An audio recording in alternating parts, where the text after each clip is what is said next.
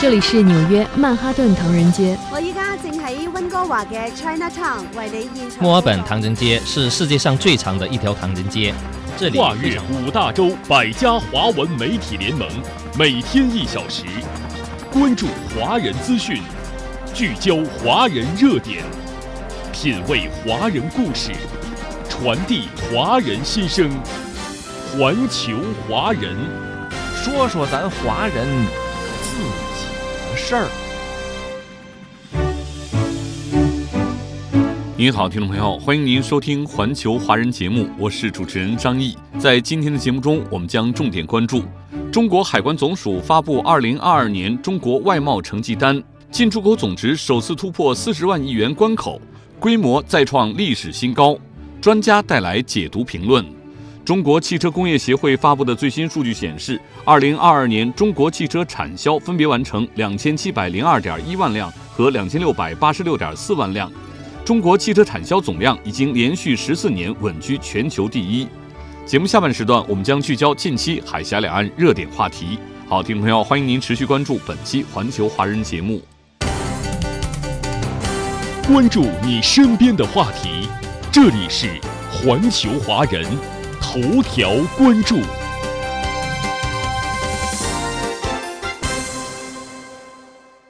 各位听友，中国海关总署十三号上午发布二零二二年中国外贸成绩单。统计显示，二零二二年面对复杂严峻的国内外形势，中国外贸进出口顶住多重超预期因素的冲击，规模再上新台阶，质量稳步提升。中国货物贸易进出口总值四十二点零七万亿元，比二零二一年增长百分之七点七，规模再创历史新高。在十三号上午，中国国务院新闻办公室召开的新闻发布会上，中国海关总署新闻发言人吕大良介绍说：“二零二二年，我国的进出口总值首次突破了四十万亿元人民币关口，在二零二一年高基数的基础上，继续保持稳定增长，规模再创历史新高，连续六年保持世界第一货物贸易大国地位。”数据显示，分季度看，一二季度中国进出口总值分别超过九万亿和十万亿元，三季度进出口总值增长至十一点三万亿元，达到季度规模的新高点。第四季度进出口总值继续保持十一万亿元的水平。此外，中国对东盟、欧盟、美国分别进出口六点五二万亿、五点六五万亿和五点零五万亿元，分别增长百分之十五、百分之五点六和百分之三点七。中国对“一带一路”沿线国家进出口增长百分之十九点四，对 RCEP 其他成员国进出口增长百分之七点五。根据最新数据测算，当前中国出口国际市场份额为百分之十四点七，连续十四年居全球首位。中国海关总署新闻发言人吕大良介绍说：“展望今年，我国外贸发展面临的困难和挑战依然较多。正是这些困难和挑战的同时啊，也要看到我国经济。”韧性强，潜力大，活力足，长期向好的基本面依然不变。本节目特约海外华文媒体评论员、加拿大红枫林传媒副总编贺林分析认为，中国海关总署最新发布的数据显示，二零二二年中国民营企业外贸第一大主体地位继续巩固，外贸稳定器的作用持续发挥。中国有进出口实际的民营外贸企业五十一万家，进出口值达到二十一点四万亿元。增长百分之十二点九，民营企业进出口规模所占比重达到百分之五十点九，较上年提高了二点三个百分点，年度占比首次超过一半，对中国外贸增长贡献率达到百分之八十点八。中国商务部研究院区域经济合作研究中心主任张建平先生分析说。外贸数据是应该是啊最亮眼的宏观经济数据之一。那么这种表现呢，就是得益于咱们本外贸一系列政策啊。其实中国的这个外贸结构啊，现在这个优化的趋势啊也是非常明显。咱们国家也提出来了，这个就是加强自主创新，有自主知识产权，培育自主品牌啊，推动这个一般贸易的发展，降低对这个加工贸易的这个依赖。对外经贸大学中国世界贸易组织研究院院长涂新全在接受总台记者采访时说。我国外贸持续向好，既有量的稳步增长，又有质的显著提升，这确保了全球产业链供应链的完整性与稳定性。同时，我国进口持续扩大，有效增加了世界市场需求，提升了我国在世界市场中的竞争力和占有率。虽然当前外贸发展面临的外部环境更趋复杂和不确定，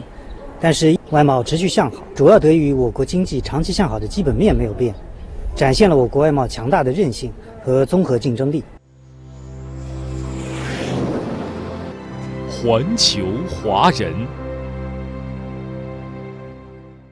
好，听众朋友，欢迎您继续收听《环球华人》节目。中国国家统计局近日公布，二零二二年十二月份全国居民消费价格指数 CPI 同比上涨百分之一点八，环比持平。二零二二年全年 CPI 比上年上涨百分之二。一系列保供稳价工作扎实有效，过程不容易，成效不平凡。我们来听总台记者张绵绵、王毅群的综合报道。位于承德市区的一家大型超市内，人头攒动，市民们忙着购买各类物品。目前我们超市客流量回升，然后年货我们备的也是比较充足的，每天都进行两次消毒消杀。随着近期承德多地复工复产，生活服务业有序恢复，市场消费持续回暖。工作人员介绍，为应对假期销售高峰，超市早已备足货物，尤其是米面油果蔬等产品，完全能够满足市场需求。不仅是承德，我国各地保供稳价工作到位。二零二二年十二月，CPI 同比上涨百分之一点八，涨幅比上月扩大零点二个百分点。其中，食品价格上涨百分之四点八，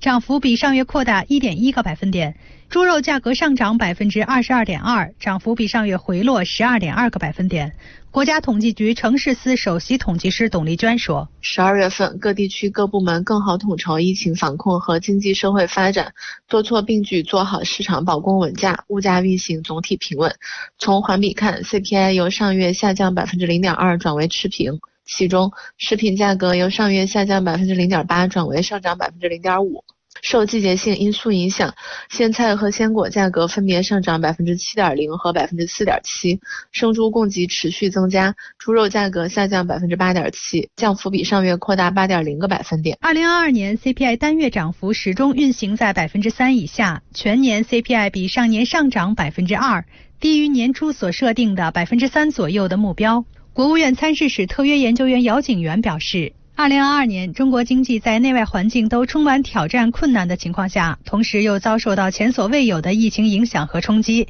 交上这样的成绩单来之不易。全世界都处在高通货膨胀当中，欧美这样发达国家，他们的通货膨胀率都达到四十年来最高点。那么在这种情况下，中国 CPI 能够保持在百分之二这样一个低位平稳的状况。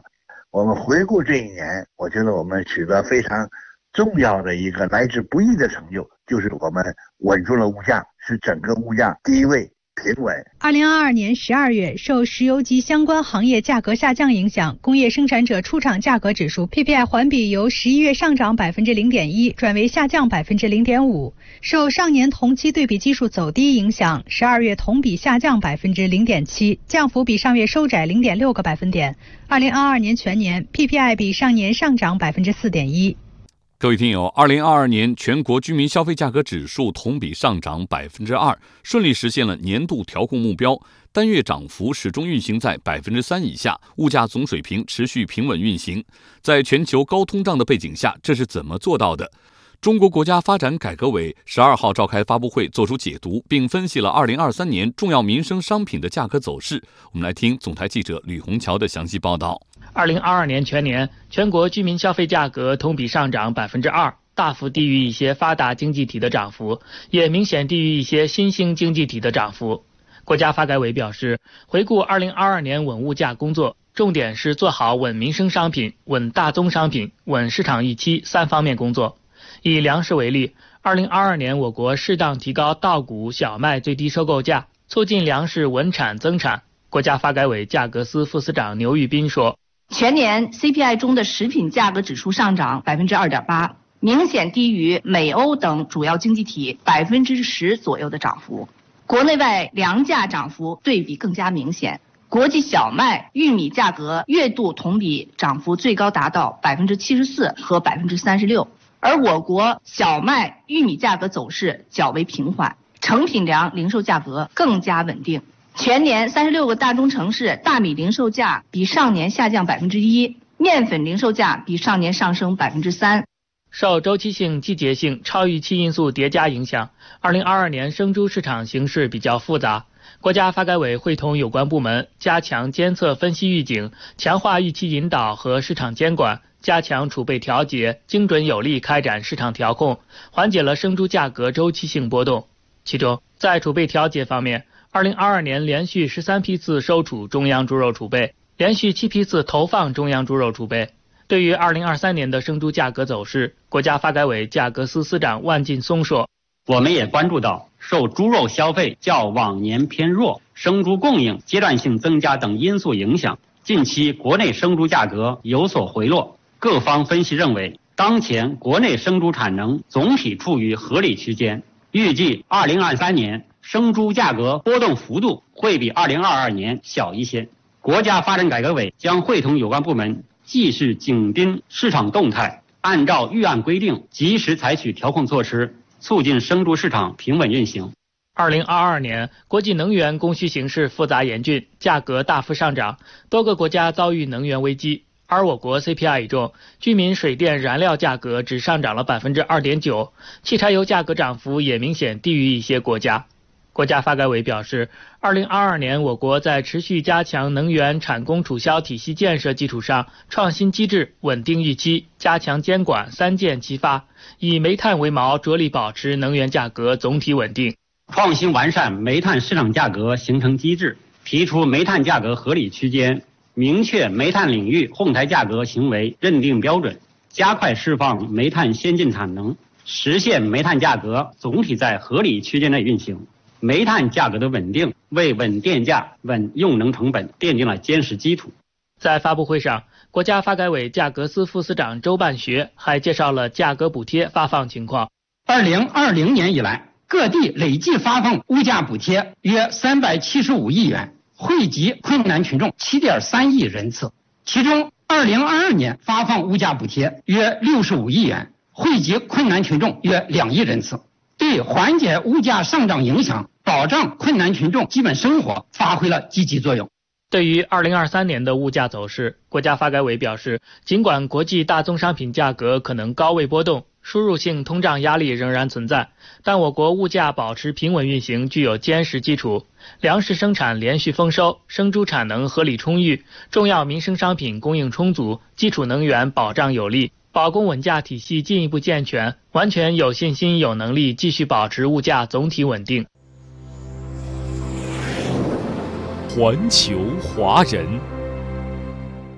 好，听众朋友，欢迎您继续收听《环球华人》节目。中国水利部、国家发展改革委相关负责人近日在国新办举行的新闻发布会上介绍，近年来中国水土保持工作取得显著成效，水土流失面积和强度持续呈现双下降态势，为促进生态环境改善和经济社会发展发挥了重要作用。我们来听详细报道。据水利部最新监测，二零二一年全国水土流失面积二百六十七点四二万平方公里。较十年前减少二十七点四九万平方公里，强烈及以上等级面积占比由百分之三十三点八下降至百分之十八点九三。水土流失治理有效改善农业生产条件和农村人居环境，促进地方经济社会发展。黄河流域是我国水土流失最严重的区域，全面加强水土保持工作，对防治因水土流失造成的土地贫瘠、河道淤积、生态环境恶化等问题具有重要作用。国家发改委农村经济司负责人关希凡介绍，经过多年治理，黄河流域水土流失治理已经取得重要成绩。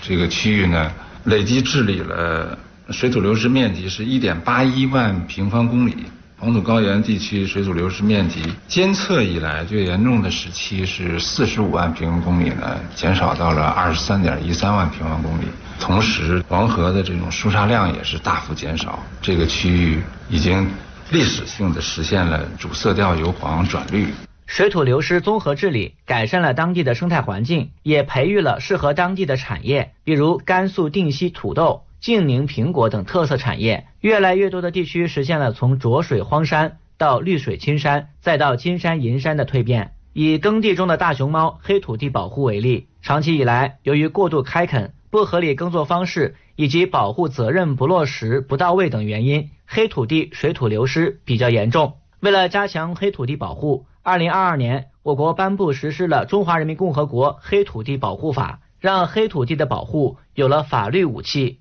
水利部副部长朱成清介绍，近年来治理黑土地取得显著成绩，保护耕地四百四十六万亩，年可增产粮食接近一亿斤。根据我们的监测成果，黑土地现有的水土流失面积还是很大的，达到了二十一万平方公里。但是呢，跟十年前比，减少了三点九五万平方公里，中度及以上等级的面积呢，从四十六下降到二十一。这个监测数据看呢，我们通过治理保护在好转。水土保持率是指区域内水土保持状况良好的面积占国土面积的比例，是水土流失治理的主要量化指标。中办国办日前印发《关于加强新时代水土保持工作的意见》。提出到二零二五年全国水土保持率要达到百分之七十三，到二零三五年达到百分之七十五。水利部总规划师吴文庆介绍，根据专项研究成果，在现有水土流失面积二百六十七点四二万平方公里中，有一百二十二点九二万平方公里是不宜治理或不需要治理的，主要分布在沙漠、戈壁腹地和高寒高海拔地区。完成百分之七十三和百分之七十五的目标，需要付出艰苦努力。经过分析呢，过去十年我们国家水土保持率啊，年均提高零点二九个百分点，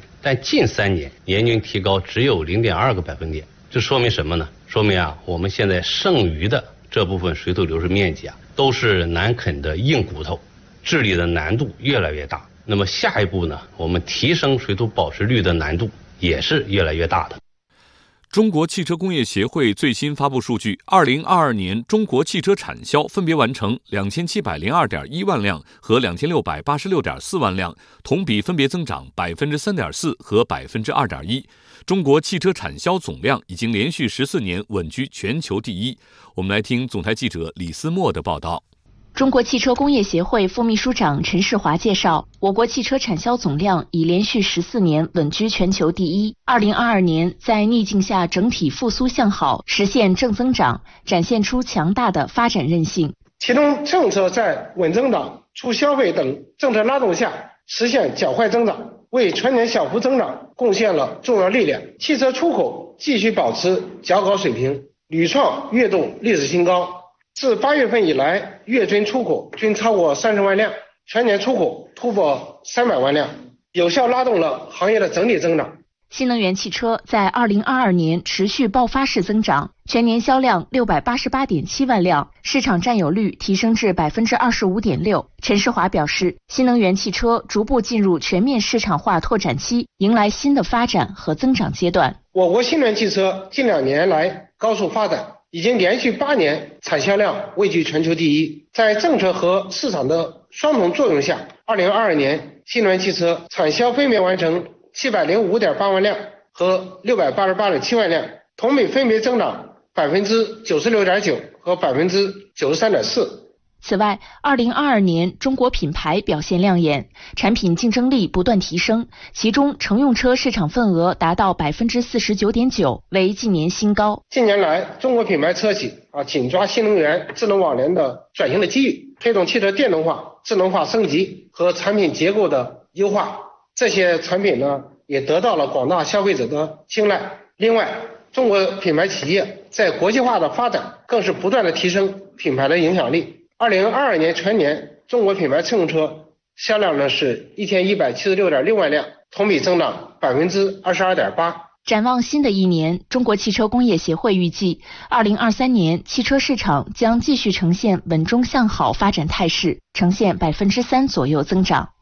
刚刚过去的二零二二年，中国国内新能源车迎来了爆发式增长。中国汽车流通协会披露，二零二二年国内新能源乘用车零售。五百六十七点四万辆，同比增长百分之九十，创历史新高，渗透率达到百分之二十七点六，较二零二一年提升十二点六个百分点。国产新能源车为什么能实现爆发式增长？国家补贴退场会带来多大影响？新的一年，中国新能源车继续快速发展的动能有哪些？请听财经评论员杨富江带来的财经述评：销量创新高，产业内生动力增强，中国新能源车仍处于优质供给催生需求阶段。二零二二年全年，国内乘用车零售达到两千零八十二万辆，同比增长百分之一点六。而新能源乘用车国内零售五百六十七万辆，同比增长百分之九十。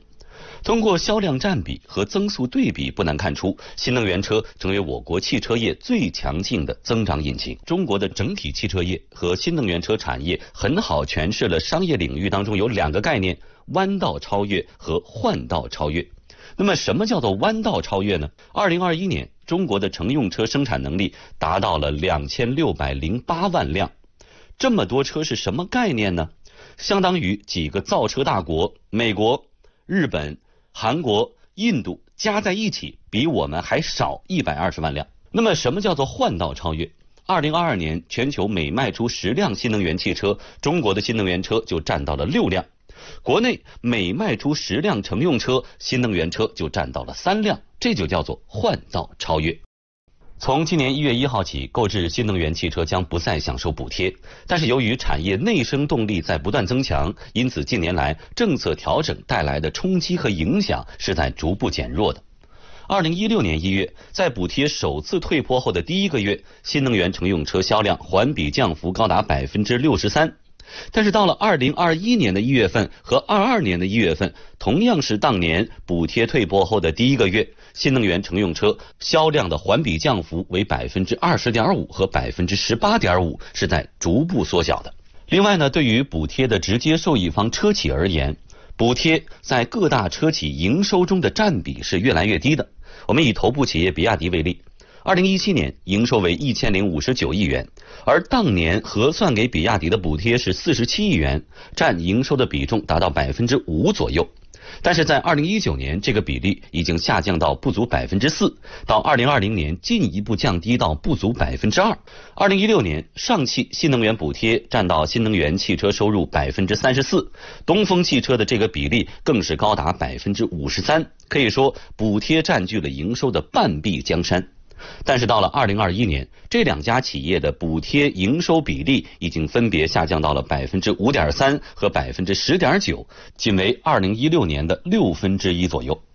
从长期来看呢，补贴并不是影响车主购买与否的首要因素了。而退补有利于汽车行业更加健康发展，也有利于中国新能源汽车行业整体竞争力不断提升。根据乘联会数据，二零二二年新能源乘用车市场渗透率达到百分之二十七点六。那么乘联会的专家团队预测，到二零二三年市场渗透率将进一步提高到百分之三十六。国内和国际消费者对于新能源车的认可度不断提升，这个是渗透率提升的根本保证。二零二二年，我国新能源车出口表现亮眼。去年在印尼举行的 G20 峰会期间，我国国产小型新能源汽车成为峰会的官方用车。去年前十一个月，我国汽车出口销量达三百万辆，这其中新能源车就占到了一百万辆。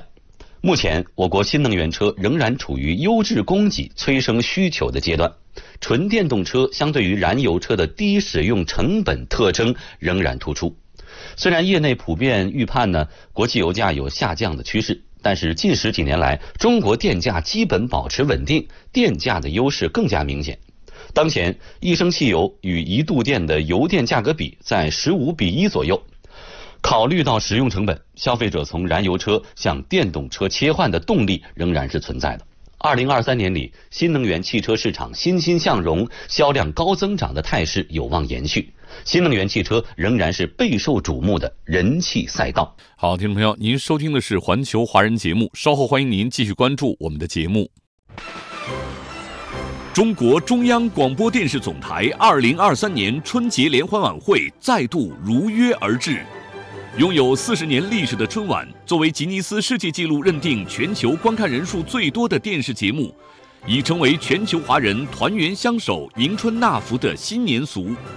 歌舞、戏曲、杂技、小品、微电影，丰富多彩的节目，让您尽赏五千年文明的繁荣绚烂，感受中国人精神的生生不息，共享亿万家庭对新年的美好祝愿，展现新时代中国开心、信心、奋进、拼搏的新气象，讲暖心事，过开心年。北京时间二零二三年一月二十一日晚八点。本年度全球最大的电视盛会——春节联欢晚会，邀您欢聚。无论您在地球的哪个角落，我们不见不散。